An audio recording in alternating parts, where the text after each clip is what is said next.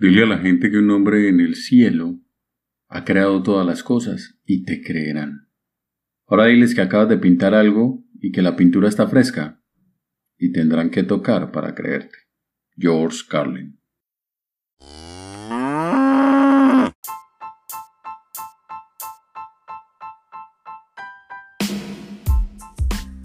Estamos en tiempos de crisis, tiempos de pandemias, tiempos de cambios comportamentales, tiempos de control, tiempos de muchas decisiones y tiempos de muchas transformaciones. Y sin embargo, a pesar de ver todo esto, y a pesar de que sucede cada cierto tiempo, seguimos viendo que todavía abundan, proliferan y crecen los pendejos. Bienvenidos a No Seas Pendejo Project.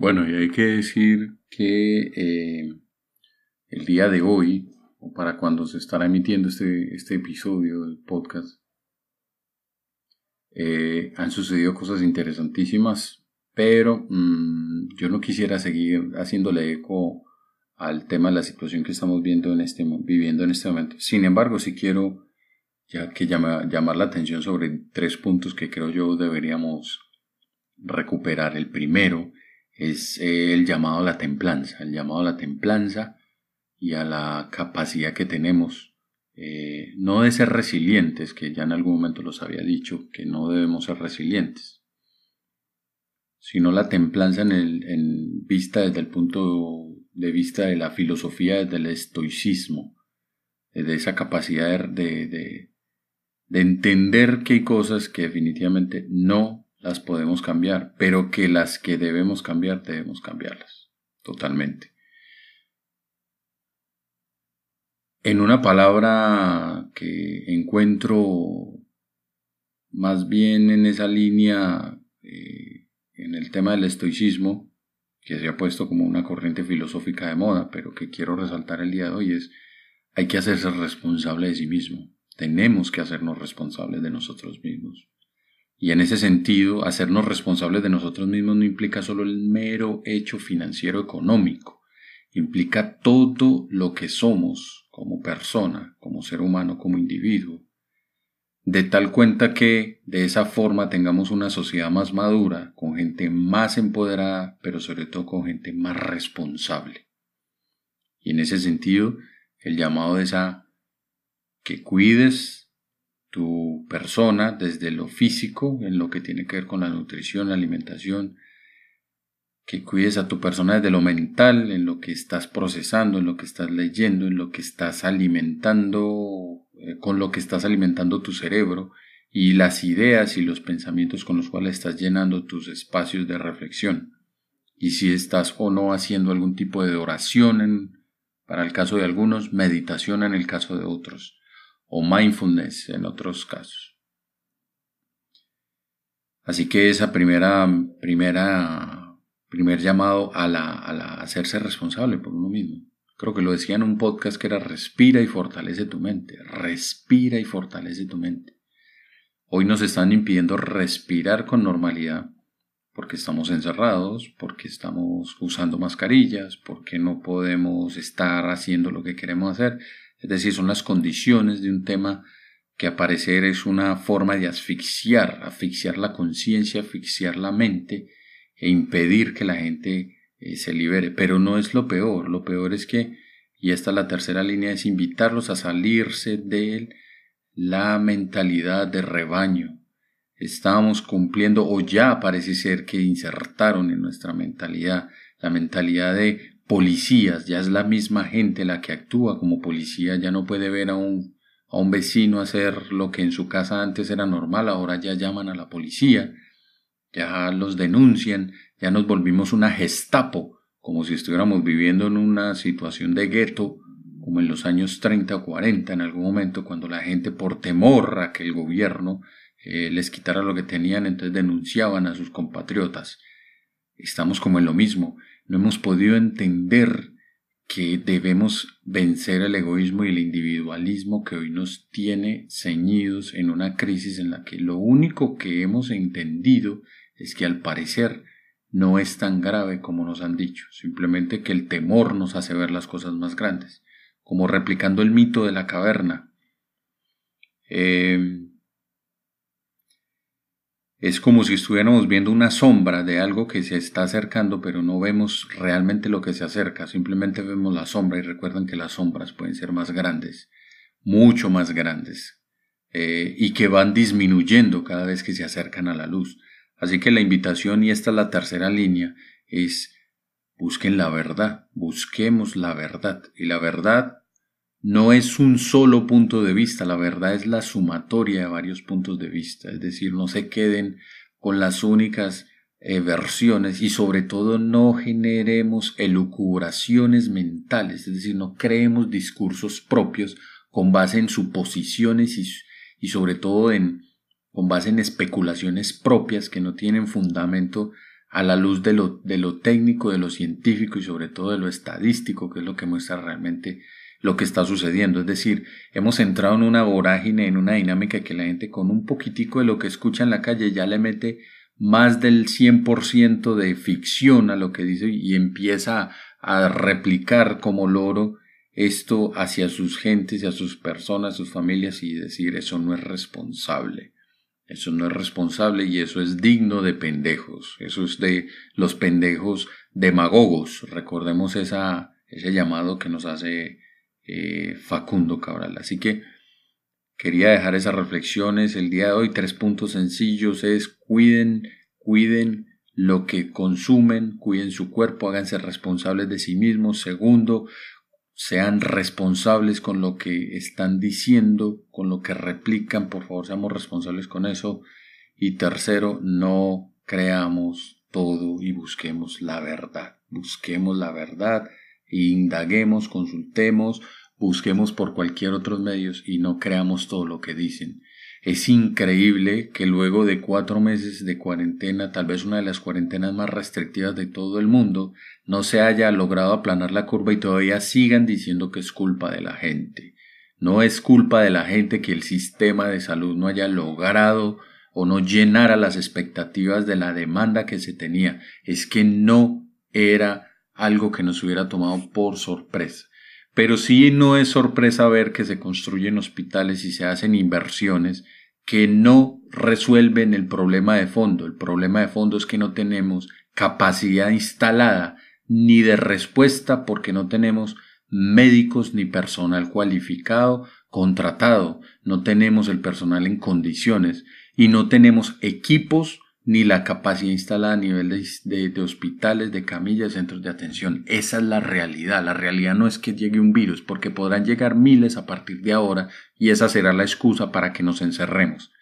La realidad es que no se ha cumplido con la obligación de cubrir las necesidades básicas del pueblo como tal. Y estamos desviando la atención en cosas superfluas y estamos creyendo que realmente lo que necesitamos es una sociedad de esclavos que cada mes está haciendo fila para que les entreguen un subsidio o una ayuda, un bono alimentario, un bono solidario, entre comillas, solidario, entre comillas, porque eso de solidario no tiene nada. Eh, lo que estamos haciendo es simplemente replicando un modelo esclavista, un modelo feudalista. Necesitamos reactivar la economía y darle la responsabilidad a la gente. Y la obligación y responsabilidad del Estado será garantizar por todos los medios la capacidad médica para esa respuesta. Porque no podemos seguir pensando que es una que es la mejor medida, ojo, la mejor medida, tenernos a todos encerrados cuando la curva sigue creciendo y echarnos la culpa a nosotros de que es que es porque la gente no hace caso. Eso no es inteligente, eso es muy estúpido y eso es una pendejada. Eso por un lado. Así que mis queridos oyentes, hoy a manera como de descarga es, recordemos, yo soy responsable de mí mismo, yo hoy me debo hacer responsable de mí mismo. Y en ese sentido, si le tengo miedo a la enfermedad, pues me cuido para la enfermedad y dejo de estar pensando en que si el otro se cuida o no. Si yo me cuido, si yo me cuido, Yo, yo individualmente lo hago, no tengo por qué estar pensando si el otro no se cuida. Es así de simple, yo me debo cuidar, si es que ustedes creen realmente que existe este, este bicho, este virus, esto tal y como nos lo han vendido. Segundo, debemos acercarnos a la verdad para destruir esos miedos que aparentan ser más grandes de lo que son.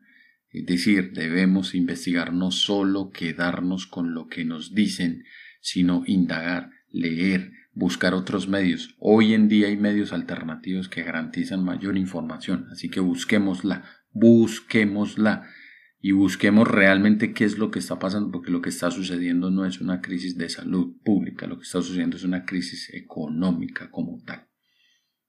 Y el tercer punto es no repitamos como loros sin tener bases sólidas. No hagamos la tarea de seguir propagando el miedo y la especulación y la mentira que nos mantiene esclavos. Ojo con eso, no se conviertan en piezas fundamentales, replicadores del sistema. Ojo con eso. No sean pendejos, por favor. Eh, y busquen, eso sí, acercarnos a nuestros familiares, estar tranquilos, buscar alternativas, buscar opciones distintas a depender de un tercero, a depender de papá Estado. Hay que buscar alternativas económicas a partir de las ideas, de la inteligencia, de la, de la propiedad intelectual, del emprendimiento, de los grupos de trabajo, de las comunidades de valor, que es lo que hemos venido tratando de vender desde este podcast. Así que el día de hoy una manera de descarga para que volvamos a retomar el hilo conductor y, y ayudarlos y seguirles ofreciendo, como lo hemos hecho desde el principio, desde este podcast, nos ponemos yo, el Kim Brian Gutiérrez, me pongo al servicio de la gente en lo que pueda colaborarles, en lo que pueda ayudarles a estructurar sus ideas de negocio, si tienen ideas de negocio, facilitarles algunos conocimientos que tengo, que he aprendido en mi vida, que les pueden servir. Al que esté interesado, como siempre, déjenos sus comentarios en, las plataformas en las que tenemos este podcast, que es Spotify, eh, eh, Google Podcast, Spreaker y Anchor. Ahí nos pueden encontrar.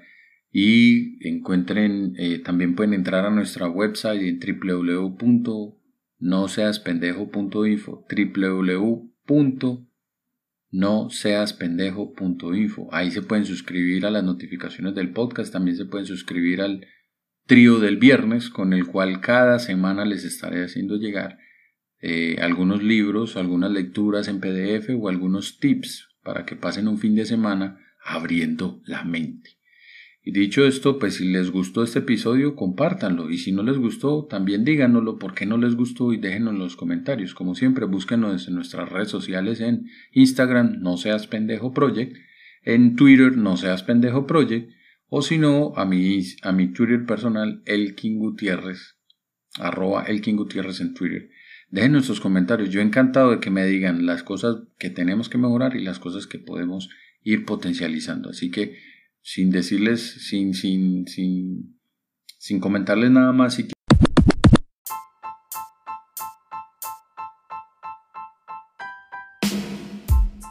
quisiera dejarles por ahí un libro que deberían leer, como siempre, es mi misión en este podcast, eh, dejarles algunos elementos para que, para que lean. Es un libro que hoy en día estoy leyendo y es un libro que, creo que les puede servir para la vida. El libro se llama 12 reglas para la vida del doctor Jordan Peterson.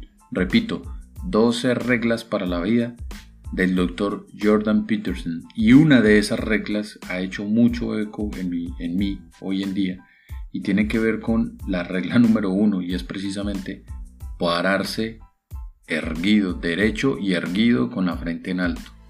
Y ahí este psicólogo clínico, doctor Jordan Peterson, hace todo un desarrollo a través de esas 12 reglas de cómo esas reglas se pueden aplicar a nuestra vida y cuál es el sustento no solo, no solo médico a través de eh, psicológico, sino filosófico y si se quieren algunos elementos teológicos para vivir la vida de una mejor forma. Así que les recomiendo de sobremanera este libro de 12 reglas para la vida de Jordan B. Peterson. Bueno, y no siendo más por hoy, me despido de ustedes y como siempre, cuídense mucho. Chao.